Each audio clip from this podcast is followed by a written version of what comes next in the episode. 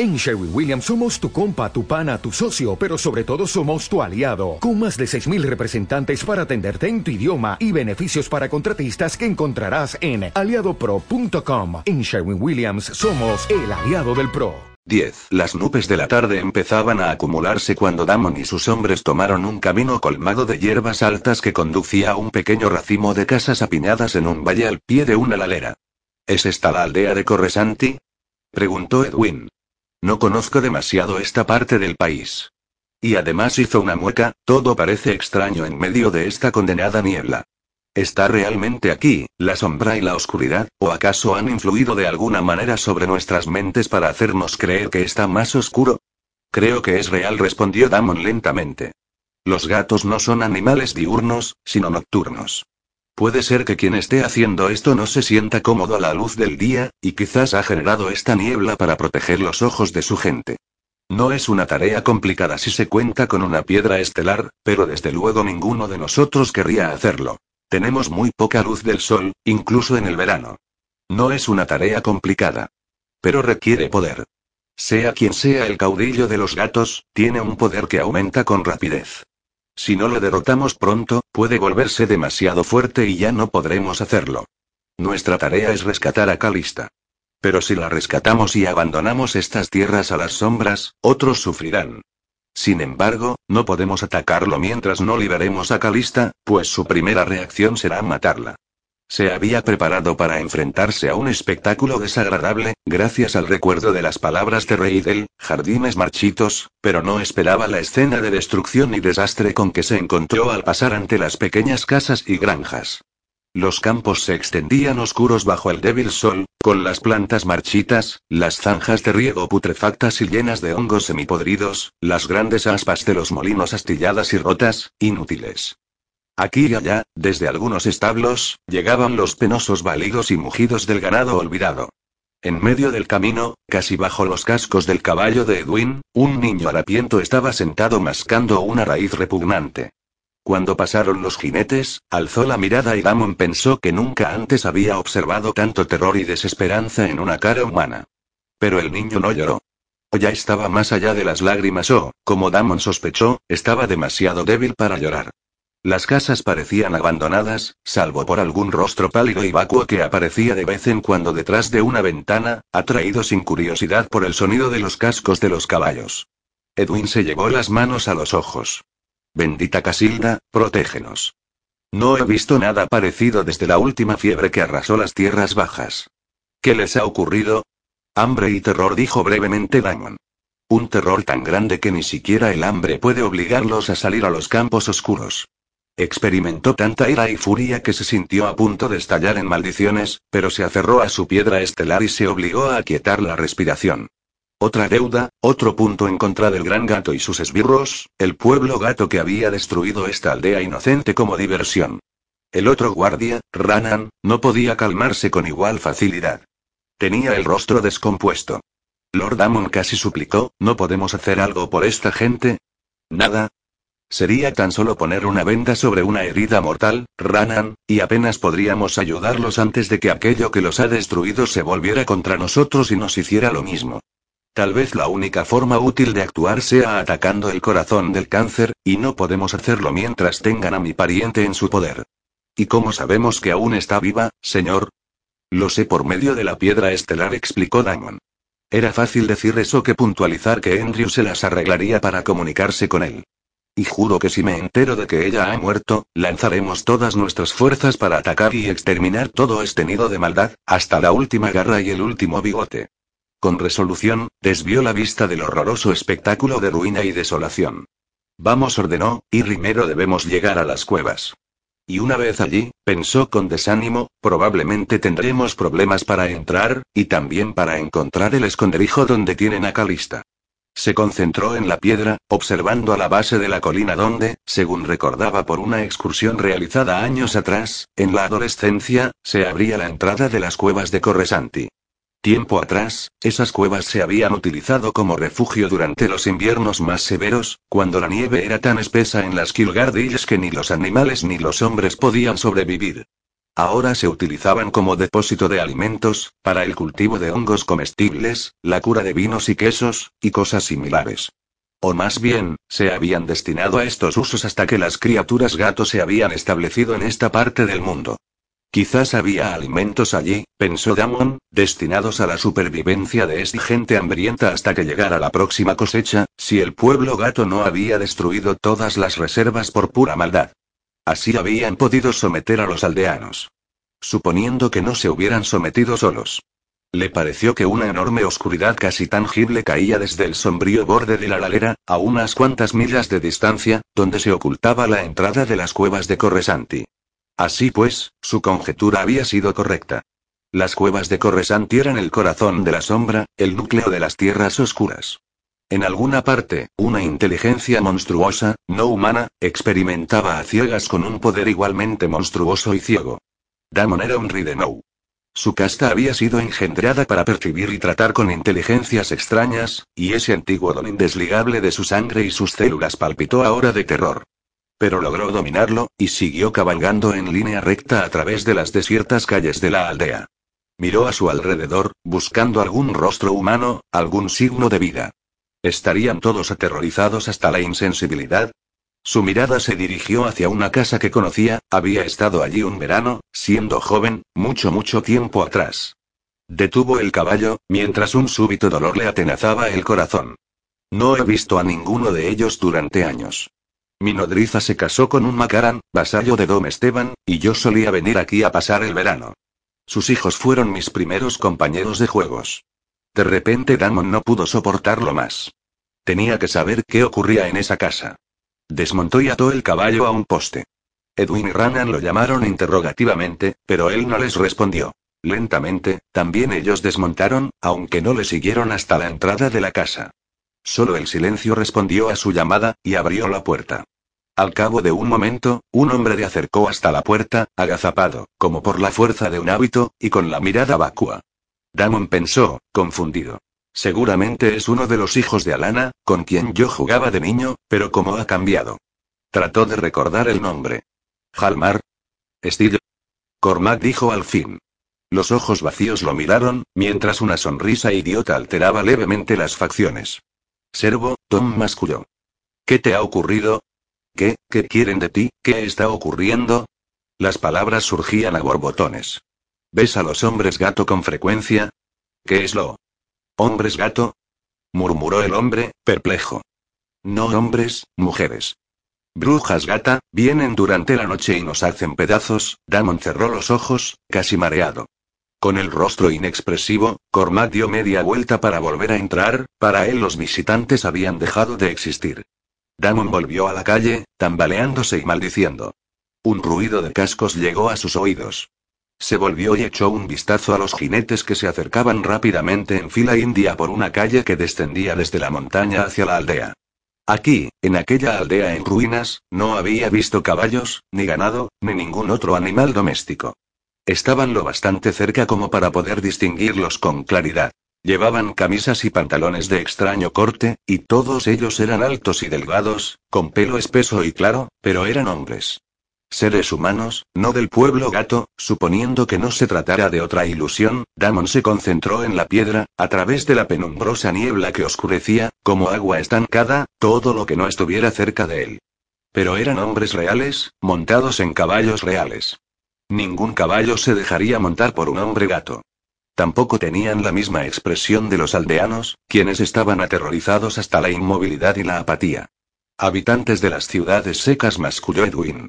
Que el Señor de la Luz nos asista. Ahora Damon supo dónde había visto antes hombres como esos, altos, pálidos, delgados.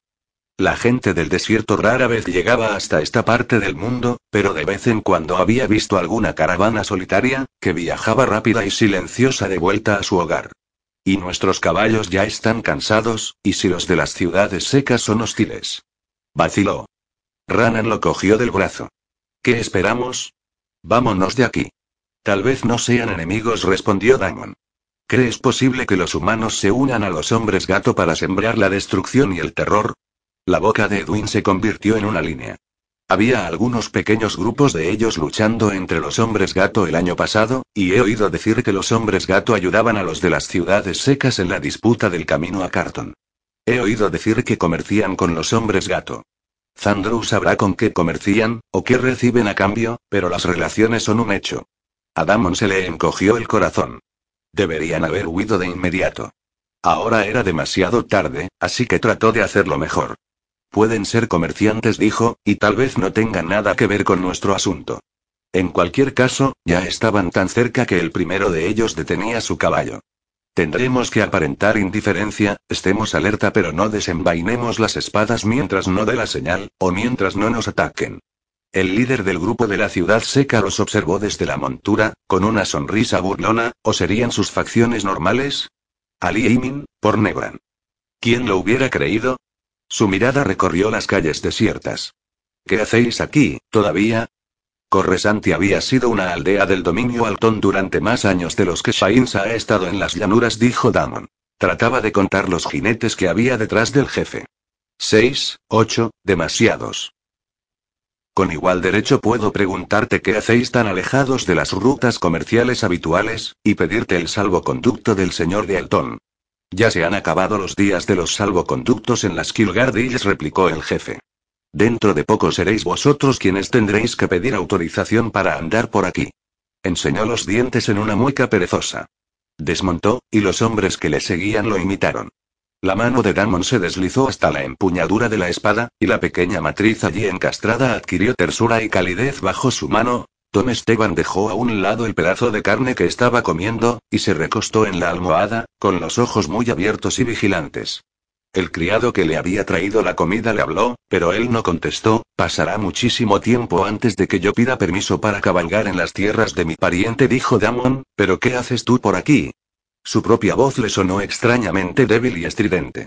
Nosotros. Nosotros somos pacíficos comerciantes, ¿verdad, camaradas? Hubo un coro de asentimiento procedente de los hombres que lo seguían. No parecían tan pacíficos. Por supuesto, pensó Damon en un segundo, los de las ciudades secas nunca parecían pacíficos.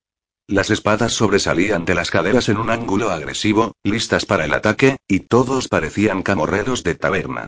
Los caballos empezaron a cocear el suelo con nerviosismo, y el aire se llenó de relinchos de inquietud. Pacíficos comerciantes, insistió el jefe, manipulando el broche de su capa, que trabajamos aquí con permiso del señor de estas tierras, quien nos ha dado algunas comisiones. Dejó la capa y extrajo un amenazador cuchillo, y después desenvainó la larga espada recta.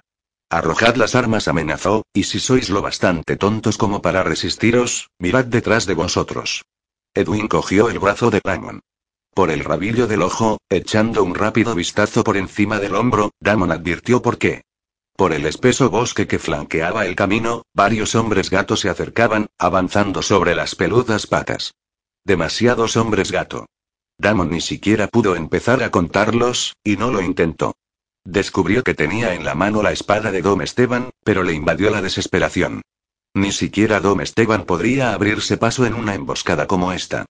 Los de las ciudades secas se acercaban lentamente, con la espada en una mano y el cuchillo en la otra. Damon había olvidado la daga que tenía en la cintura, se sobresaltó cuando su mano izquierda la extrajo y la dirigió hacia los enemigos. Se encontró en una postura casi opuesta a la que le habían enseñado, controlando por encima del hombro izquierdo al enemigo, mientras sentía el frío de la empuñadura de la espada contra la mejilla derecha. Por supuesto, Tom Esteban ha viajado hasta más allá de las ciudades secas, y sabe cómo pelea esta gente, pensó con frialdad que más atrás debían de haber organizado una emboscada. Si hubieran montado y escapado, como esperaban los de las ciudades secas, hubieran caído directamente en poder de los hombres gato. Apresarlos. Ladró el jefe. No había salida, las alternativas eran la muerte o la rendición.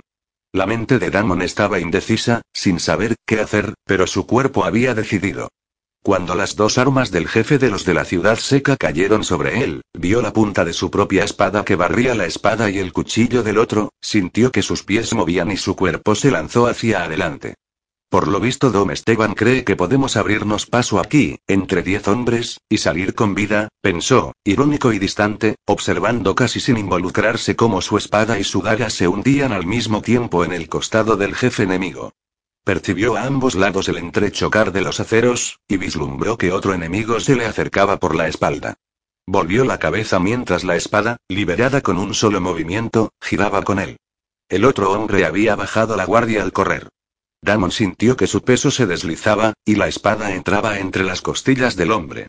Tuvo una visión fugaz de Edwin, su espada ensangrentada bajo el último resplandor del sol, corriendo para enfrentar a otro que caía, el miedo en el rostro, y después ya giraba otra vez, con la daga alzada para parar una estocada directamente dirigida a la garganta. La espada centelleó, y el de la ciudad seca gritaba a sus pies. Damon se estremeció al ver el horror que había en el lugar donde había estado el brazo del hombre, son demonios, gritó uno de ellos. No son hombres, los enemigos que quedaban se retiraron para protegerse junto a los inquietos caballos que habían formado un muro detrás de ellos. Nunca habían visto morir con tanta rapidez a cinco hombres, demonios, se sabía que los de las ciudades secas eran supersticiosos, uno de los sobrevivientes gritó algo en su propio idioma, tratando de animar a sus camaradas, y se abalanzó hacia Edwin. Damon lo ignoró, concentrándose a fondo en la piedra estelar, advirtiendo incluso que la mano del hombre estaba demasiado alta, el cuerpo de Damon dio un paso adelante, y la espada se introdujo entre los hombros del enemigo, tan expertamente que no topó con ningún hueso, y el hombre cayó.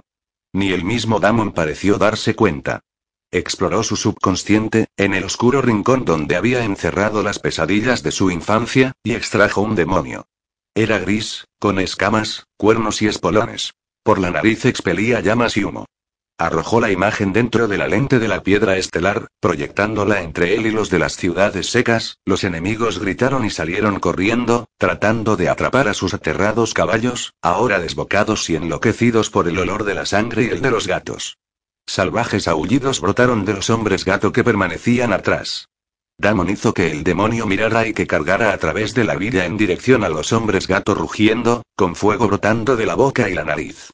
Algunos hombres gatos salieron huyendo. Otros, percibiendo que aquello que veían no era tan real, trataron de esquivarlo. Damon buscó a ciegas las riendas de su caballo.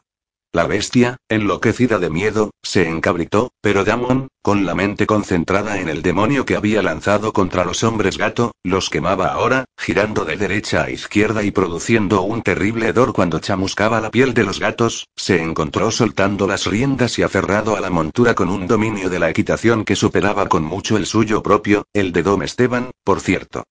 Uno de los hombres gato estaba demasiado cerca, y tuvo que protegerse de una estocada de la mortal espada, curva como una garra. Lo atacó, vio cómo la espada y la garra caían juntas, entre convulsiones. Nunca supo qué le ocurrió al cuerpo del hombre gato, pues ya estaba haciendo girar el caballo. Algo parecido a un rayo cayó sobre el monstruo de grises escamas creado por Damon, y desapareció entre una columna de humo y polvo gris. La mente de Damon tembló por el horrible golpe. Fue Esteban quien guió al aterrorizado caballo, quien persiguió a los pocos hombres gato que corrían detrás de la bestia, quien guió al caballo por el camino que ascendía hasta las cuevas. De manera remota y confusa, Damon sabía lo que Esteban estaba haciendo con su cuerpo y su caballo, pero él mismo se encontraba volando hacia el supramundo, a través de la espesa niebla hirviente, hacia el negro corazón de la sombra donde centelleaban, sin velos y refulgentes como el fuego del corazón de un volcán, los terribles ojos del gran gato. Junto con esos ojos ardientes y centelleantes había garras, garras que atacaban a Damon mientras él las esquivaba. Sabía que aunque solo la punta de una de esas garras lo rozara, si una de ellas le tocaba el corazón, estaría obligado a volver a su cuerpo, y el gran gato podría hacer lo que se le antojara, matándolo con un simple soplido. ¿De qué tienen miedo los gatos? pensó. Su cuerpo se distorsionó en el supramundo, se dejó caer a gatas, y supo que en el mismo sitio donde había esquivado las garras del gato, ahora se alzaba un enorme lobo oscuro que se había solidificado delante de su enemigo. Se arrojó sobre el gato, oyendo el horrible aullido lupino que reverberaba en el supramundo, un grito paralizante ante el cual la criatura gato vaciló por un momento.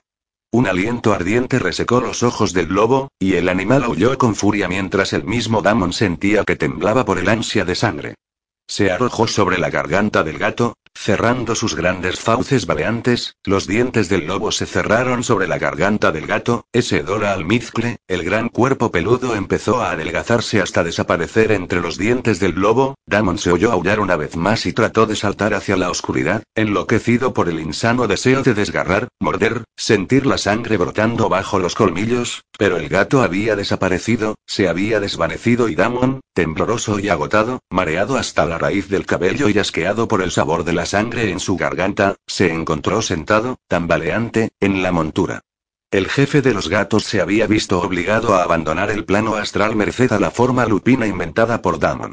Por primera vez, parecía que el gran gato, después de todo, no era invulnerable. Así pues, el camino que conducía a las cuevas, delante de ellos, estaba libre, salvo por los cadáveres de los enemigos. 11. Un golpe breve y agudo, como de una caída, despertó a Andrew Carr. El breve día invernal agonizaba, el cuarto estaba en penumbra, y bajo la tenue luz que entraba por la ventana vio a Calista a los pies de la cama. Al momento advirtió, aliviado, que llevaba una falda y una túnica suelta, y que tenía el pelo trenzado. No, era Eyemir, y tenía una bandeja de comida en las manos. Andrew, debes comer algo. No tengo hambre, contestó Andrew, todavía desorientado por el sueño y las confusas pesadillas. ¿Gatos gigantes? ¿Lobos? ¿Cómo le iría de Damon? ¿Seguía a salvo Calista? ¿Cuánto tiempo había dormido? ¿Cómo podía Eyemir hablar de comida en un momento como este? No, debes comer, insistió Eyemir, siguiendo el hilo de sus pensamientos. Le llevaría tiempo acostumbrarse a eso. Bien, no le quedaba más remedio, se dijo. Ella se sentó en el borde de la cama y le dijo. Trabajar con la matriz desgasta mucho, debes recuperar las fuerzas o sufrirás una sobrecarga. Sabía que no querrías comer, así que te he traído sopa y cosas así, fáciles de tragar. Sé cómo te sientes, pero tienes que intentarlo, Andrew. Y luego esgrimió el único argumento que podría haberlo convencido. Damon no puede comunicarse con Calista. Cuando esté dentro de las cuevas de Corresanti, tal vez no pueda hallarla en la oscuridad, es un espantoso laberinto de tenebrosos corredores. Estuve allí una vez, y me contaron que un hombre vagó por las cuevas hasta que logró salir meses después, ciego y con el pelo blanco de miedo. Así que debes estar listo en el momento en que él te necesite, para guiarlo hasta Calista. Y para eso debes conservar las fuerzas. A desgana, pero convencido por el argumento, Andrew levantó la cuchara. La sopa era de carne con largos tallarines, muy fuerte y buena. También había pan de nueces y jalea. En cuanto la probó, advirtió que tenía mucha hambre, y comió todo lo que había en la bandeja. ¿Cómo está tu padre? preguntó por cortesía. Ella soltó una risita. Tendrías que haber visto la comida que se zampó hace más o menos una hora, contándome entre bocado y bocado cuántos hombres gato había matado. Yo lo vi, dijo Andrew con seriedad. Estuve ahí. Son terribles. Se estremeció, sabiendo que parte de lo que había creído un sueño había sido el vagabundeo de su mente entre aldeas destruidas por la sombra del gran gato. Se comió la última corteza de pan. Al instante, volviendo la mente hacia adentro, hacia la piedra estelar y el contacto con Damon, los vio acercándose a las cuevas, la ladera despejada ante ellos, esta vez le resultó más fácil pasar al supramundo, y, como la última luz del día invernal se esfumaba, descubrió que podía ver mejor bajo el tenue resplandor azul de lo que Calista había llamado la supraluz. ¿Azul? pensó. Se debía a que las piedras eran azules y de alguna manera difundían la luz a través de su mente, Miró hacia abajo y observó su cuerpo que yacía en la cama, y a Eyemir, que tras haber colocado la bandeja en el suelo se arrodilló a su lado para controlarle el pulso tal como había hecho con Damon. Advirtió fugazmente que en el supramundo ya no llevaba las pesadas prendas de piel y cuero que había tomado prestadas del criado de Eyemir, sino la delgada túnica y pantalones de nylon gris que vestía en el cuartel general terráqueo, con el estrecho collar de gemas al cuello, ocho piedras una por cada planeta en el que había prestado servicios. El maldito frío de este planeta. Oh, demonios, esto es el supramundo. Si Calista puede andar por aquí con su camisón desgarrado, sin congelarse, ¿qué problema hay? Advirtió que se había desplazado a gran distancia de Yemir y que estaba lejos de Armida, en una extensa planicie gris con distantes montañas, alzándose como espejismos, a lo lejos. Ahora bien, ¿hacia dónde quedan las cuevas de Corresanti? Se preguntó, tratando de orientarse en medio de esas grises lejanías, como si en alas del pensamiento recorriera todas las distancias intermedias. descubrió que aún tenía entre los dedos la piedra estelar, o mejor dicho, el equivalente a ella en el supramundo. La piedra centelleaba aquí como un fuego artificial, emitiendo brillantes chispazos ígneos. Se preguntó si le conduciría directamente hasta Calista. Sí, se movía, y ahora ya podía distinguir las montañas con claridad, y una gran oscuridad parecía emanar de ellas. ¿Era detrás de esa oscuridad donde Damon había visto al gran gato? ¿Era ese ser quien retenía a Calista cautiva bajo el poder de la gran piedra matriz ilegal? Andrew se estremeció, tratando de no pensar en el gran gato. O mejor dicho, procurando transformarlo mentalmente en el enorme gato inofensivo que sonreía y sostenía divertidas conversaciones, el gato de Cheshire de los cuentos infantiles de la Tierra. O en el gato con botas. Es tan solo un personaje de cuento de hadas, se dijo, y maldito sea si permito que me ponga nervioso. Sabía por instinto que esa era la mejor manera de protegerse del poder del gran gato. Gato con botas, recordó. Espero que Damon no vuelva a toparse con él, como si el pensar en Damon le hubiera orientado, descubrió que estaba de pie, aunque no tocaba del todo el suelo, en una gran ladera, junto a una gran entrada. Un poco por debajo de él, Damon y sus dos hombres, con las espadas desenvainadas, se aproximaban lentamente a la boca de la caverna. Trató de hacer señas para que Damon lo viera, y entonces volvió a producirse esa curiosa fusión, y una vez más se encontró viendo a través de los ojos de Damon, casi sin respirar, avanzando de la manera más silenciosa posible.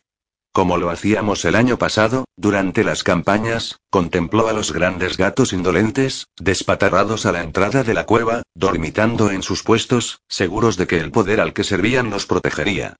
Pero seguían siendo gatos, y sus grandes orejas peludas se alzaron de repente al percibir el suave crujido de las botas que se deslizaban sobre la hierba. Se pusieron en pie al instante, con las espadas en guardia. Damon descubrió que saltaba hacia adelante, espada en ristre, para atacar al más cercano con una profunda estocada. La hoja curva del gato describió una media luna ante el cuerpo del hombre, desviando la estocada, y Damon vio que el centelleo del acero le rozaba el costado. Después, se halló mirándose la muñeca mientras su brazo se alzaba, y sintió que la hoja le temblaba en la mano mientras el otro daba en tierra. Percibió el siseo de la espada junto a la oreja mientras la describiendo un círculo y le daba a un hombro peludo. La espada del hombre gato se alzó para parar el golpe, Damon saltó hacia atrás y vio la punta de la hoja, como una hoz, rasgar el aire a pocos centímetros de sus ojos. Los fuertes golpes circulares de la espada curva parecían torpes y, sin embargo, Don Esteban parecía tener dificultades para encontrar un punto débil en esa defensa circular. Edwin y Ranan se batían allí cerca, oyó el entrechocar de las espadas detrás de él. Observó que su brazo describía una finta. Sabía que era una finta porque no había movido los pies. El arma curva como una garra cayó. La espada de Dom Esteban cambió de rumbo, alzándose, y penetró profundamente entre las dos orejas peludas. Retiró la espada del cráneo ensangrentado con un experto tirón y corrió hacia donde se hallaba Ranan, con la camisa desgarrada y empapada en sangre, a punto de caer bajo los golpes de otra espada curva. El acero de Damon cayó una y otra vez sobre la cabeza de la criatura. Esquivó un golpe mortal a la altura de la cintura que lo hubiera hecho pedazos, sintió que su propia espada descargaba otro golpe, que una vez más creyó dirigido a la cabeza del gato, pero que bruscamente terminó a la altura de las rodillas, merced a un repentino giro de su propia muñeca. Volvió a mover el brazo y cuando la criatura cayó hacia adelante, clavó la punta en la garganta. Edwin y Ranan estaban de pie por encima del último guardia y una vez más sintió, por un instante, el extraño arrebato de ira que pertenecía, en realidad, a Dom Esteban, sacudió la cabeza. Se sentía algo mareado, como si estuviera borracho. ¿Qué estaba haciendo? Abrió los ojos y envainó la espada, advirtiendo mientras lo hacía que le dolían los músculos de la base del pulgar y de la muñeca, unos músculos que ni siquiera sabía que tenía. Tambaleándose un poco, volvió la espalda a las pilas de pieles ensangrentadas que yacían en el suelo, y se dirigió hacia la entrada de la cueva, indicándoles a Edwin y Ranan, mediante gestos, que le siguieran. Mientras avanzaba, distinguió una extraña forma masculina ante él, ataviada con vestiduras grises, livianas y poco familiares. Transcurrió un momento antes de reconocer a Andrew Carr, y cuando Damon advirtió quién era, Andrew se encontró otra vez en su propia mente, a unos pocos metros de distancia de Damon, instándole a que lo siguiera. A Andrew le extrañó poder ver a Damon cuando éste no se hallaba en el supramundo, pero después de todo, él había visto a Calista allí abajo. Avanzó en dirección a la entrada de la caverna. Era una gran cámara oscura y, por un momento, aún bajo la luz del supramundo, la supraluz, le resultó difícil ver. Damon cruzaba ya el umbral y hacía gestos impacientes para que los guardias lo siguieran, ya que ambos hombres parecían hacer esfuerzos por romper una barrera invisible para Andrew, y al parecer también invisible para Damon. Por un momento, el Darkovano pareció perplejo, y ni entonces ni más tarde supo Andrew si Damon había hablado en voz alta o si lo que había oído eran sus pensamientos, y después dijo: Oh, por supuesto. Hay una barrera de primer nivel en la entrada, lo que significa que nadie puede entrar si no lleva una matriz, salvo en el caso que el operador lo permita. Por supuesto. Eso era precisamente lo que haría el gran gato. Pero también podría significar un punto a su favor. No podía estar en todas partes al mismo tiempo, ni siquiera con una matriz. Y si tenían suerte, el enemigo tal vez no lo supiera todavía. Lentamente, Damon avanzó a través de la cámara de altos techos abovedados que era la entrada a las cuevas. Oyó que el agua goteaba en alguna parte, pero solo alcanzó a divisar la escasa luz del sol procedente de la entrada, que desaparecía a medida que uno se internaba allí. El frío terror de la oscuridad cayó sobre él y vacío, recordando. Cuando vine aquí de joven, había antorchas y luces, podíamos ver los pasillos y las paredes. Después vio, al parecer emergiendo de la pared misma, la espectral figura de Andrew, que parecía resplandecer con una desvaída luz azul, y entre las manos llevaba una gran antorcha azul, centelleante. La matriz, por supuesto. ¿Alertará al gato? Si debo ir al supramundo para hallar el camino, ¿verá mi piedra estelar? Ahora creyó oír un sonido siseante, un zumbido, como el de una gigantesca colmena de abejas. En las tenebrosas cámaras de la memoria, lo reconoció. Una poderosa matriz, sin aislante. Un frío espasmo de miedo le estrujó el corazón con un resultado parecido al dolor físico. Esa criatura gato debe de estar loca. O está loca o tiene más poder que cualquier hombre o celadora. Haría falta un círculo de por lo menos cuatro mentes para controlar una pantalla matriz de esas dimensiones. Nunca aparecían de ese tamaño en la naturaleza. Las habían construido artificialmente, en la época dorada de la tecnología de las piedras estelares. ¿Habría encontrado esta, una monstruosidad, o acaso la habría fabricado? ¿Cómo, en nombre de los nueve infiernos de Thunder, lograban manejarla? Yo no la tocaría ni por un segundo. Pensó Damon. Una vez más vislumbró la figura de Andrew, que le hacía señas en el resplandor azul. A la luz de su piedra estelar observó enormes columnas cristalinas, grandes monumentos de piedra que iban del suelo al techo. En todas partes reinaba esa oscura humedad, el sonido del agua al caer y el aterrador zumbido de la matriz. Damon pensó que solo con el sonido podía encontrar el camino. Pero eso sería más tarde. Ahora tenía que hallar a Calista y sacarla de allí antes de que esa criatura gato se enterara de su llegada y enviara a algún esbirro a cortarle la cabeza. Al final de la caverna, dos pasadizos se abrían hacia la oscuridad, con tenues resplandores al fondo. Se detuvo un momento, indeciso, antes de vislumbrar a lo lejos, en el pasillo de la izquierda, la forma de Andrew Carr. Siguió la tenue figura espectral y, tras tropezar dos veces en el suelo rocoso, por supuesto, en el supramundo Andrew no tropezaba, se concentró en su propia piedra estelar, cálida, pesada y desnuda contra su garganta, para averiguar qué era aquella bola de luz frente a él. Era dura y resbaladiza, y Damon sospechó que su poder estaba atenuado por la enorme matriz que se hallaba tan cerca, pero se las arregló para concentrar el poder suficiente para producir una luz tenue. Maldición. ¿Cómo podré combatir si tengo que llevar una antorcha en la otra mano? La figura de Andrew había desaparecido otra vez, mucho más adelante. Sí, está bien.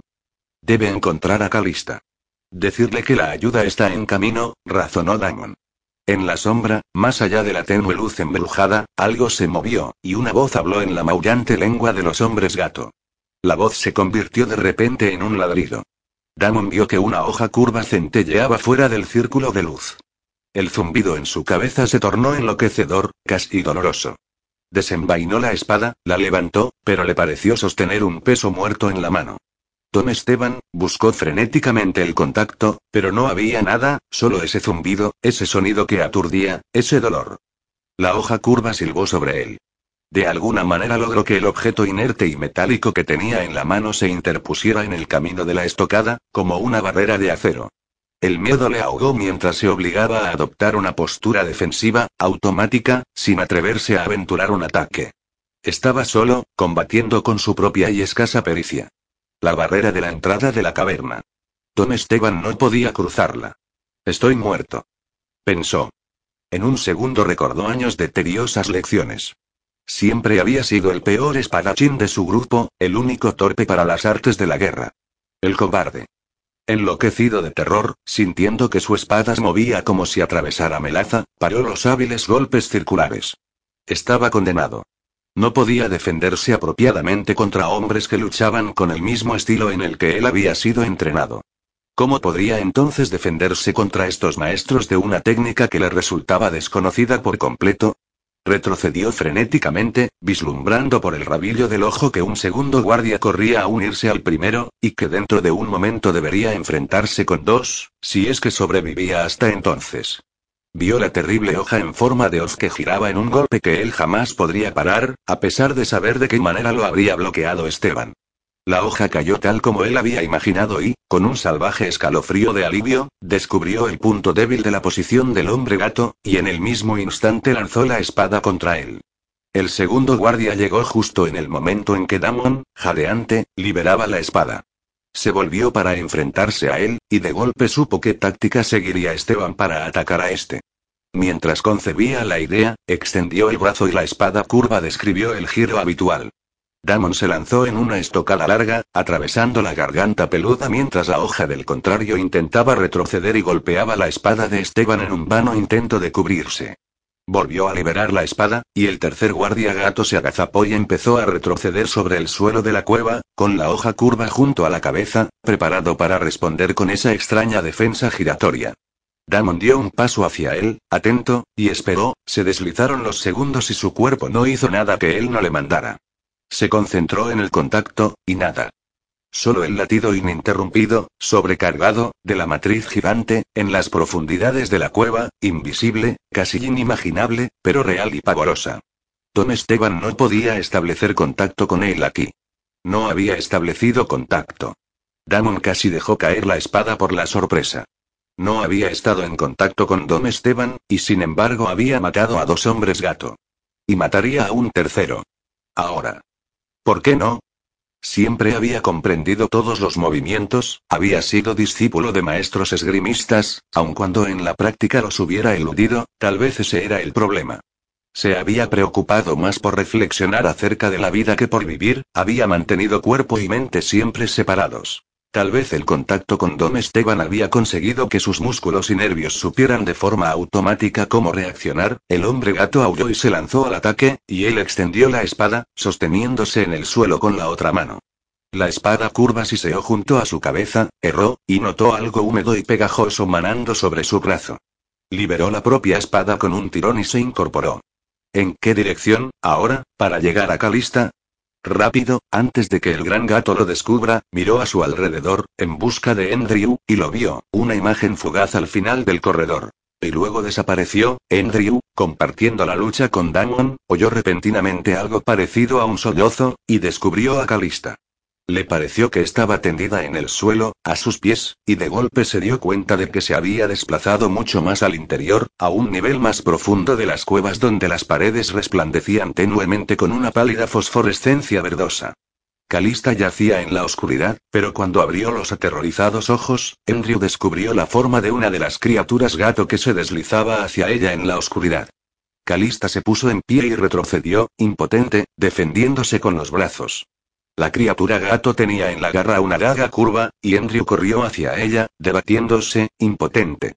Necesito mi cuerpo, no puedo defenderla desde el supramundo, por un instante osciló entre la cueva donde Calista huía ciegamente del cuchillo del hombre gato y el cuarto de armiga donde se encontraba su cuerpo custodiado por Emir.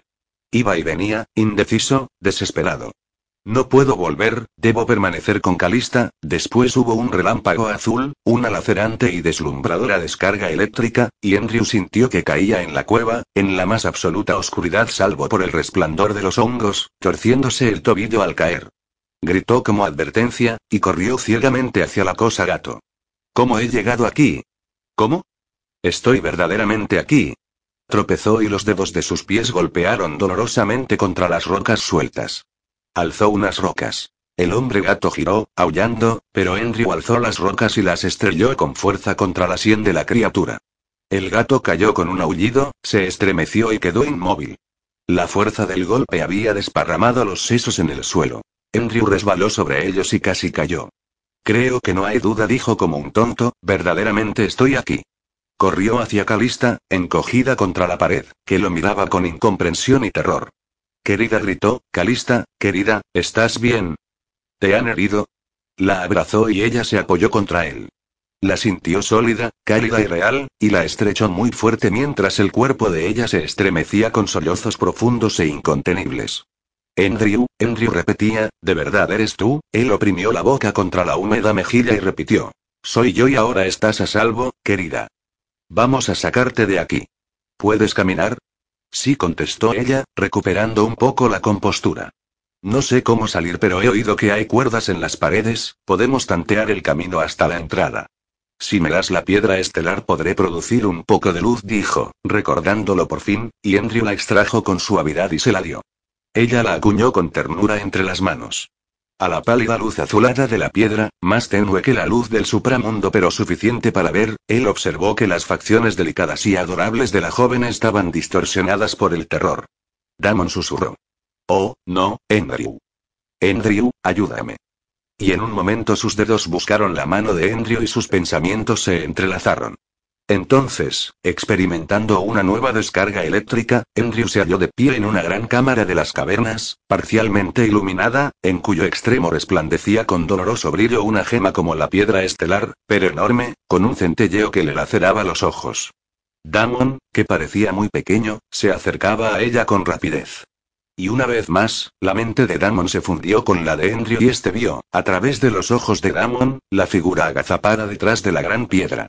Tenía las patas quemadas, y los bigotes, y muchas zonas del pelo se habían calcinado. Damon alzó la espada, y se halló en el supramundo, y delante él, majestuoso y amenazante, se erguía el gran gato, más alto que un árbol.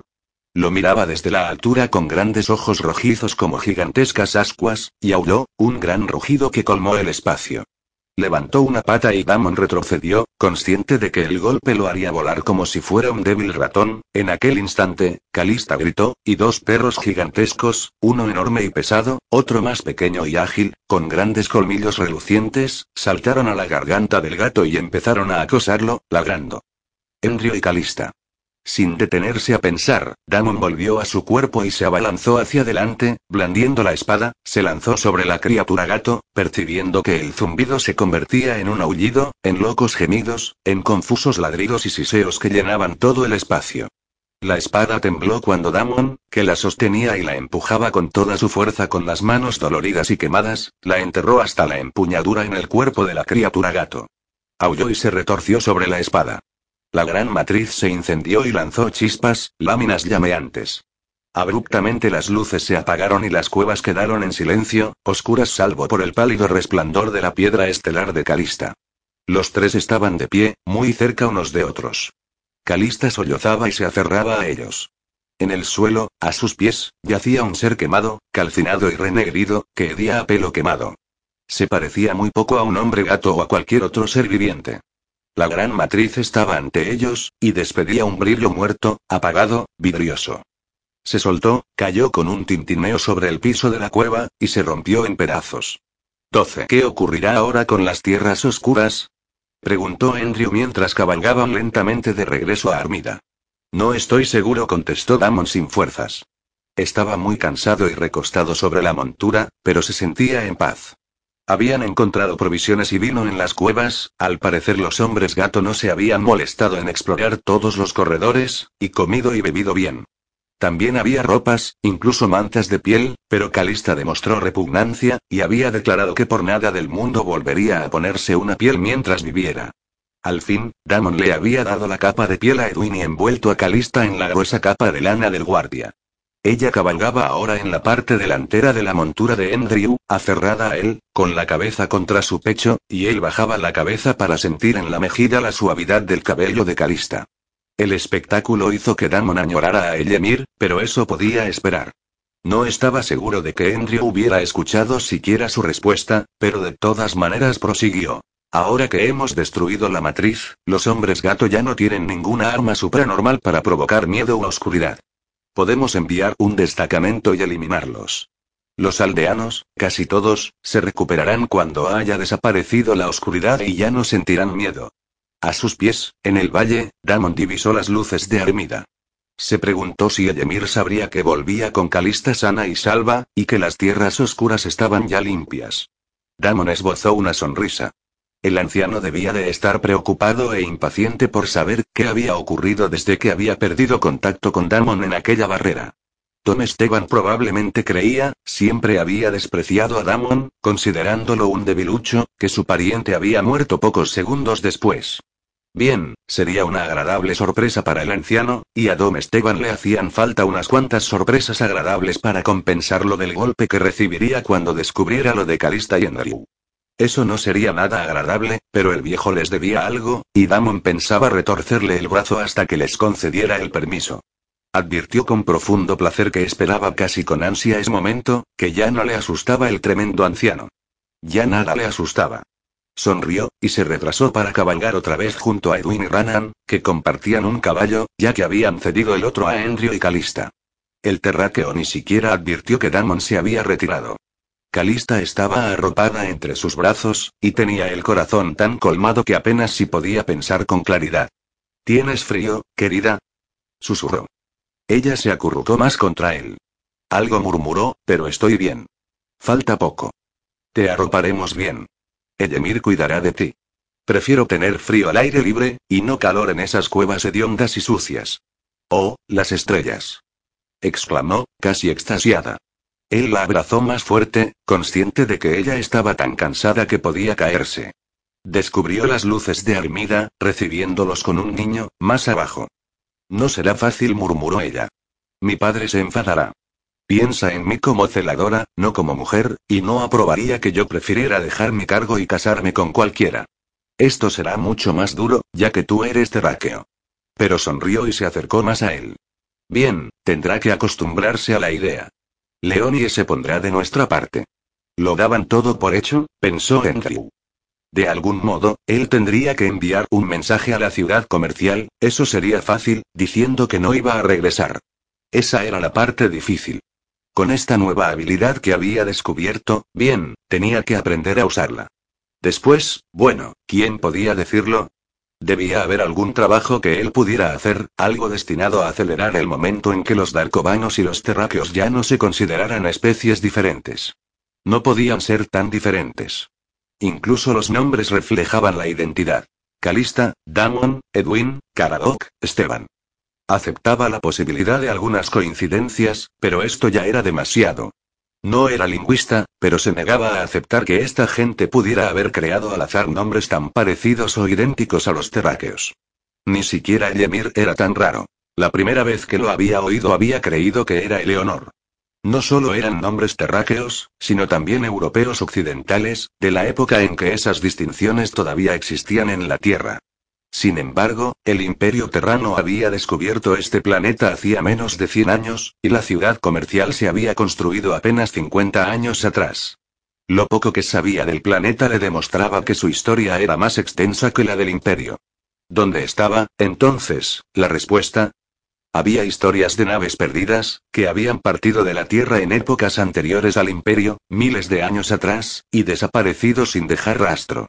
La creencia general era que la mayoría se había destruido. Las naves de aquella época eran artefactos ridículos, que funcionaban con una primitiva impulsión atómica o de antimateria.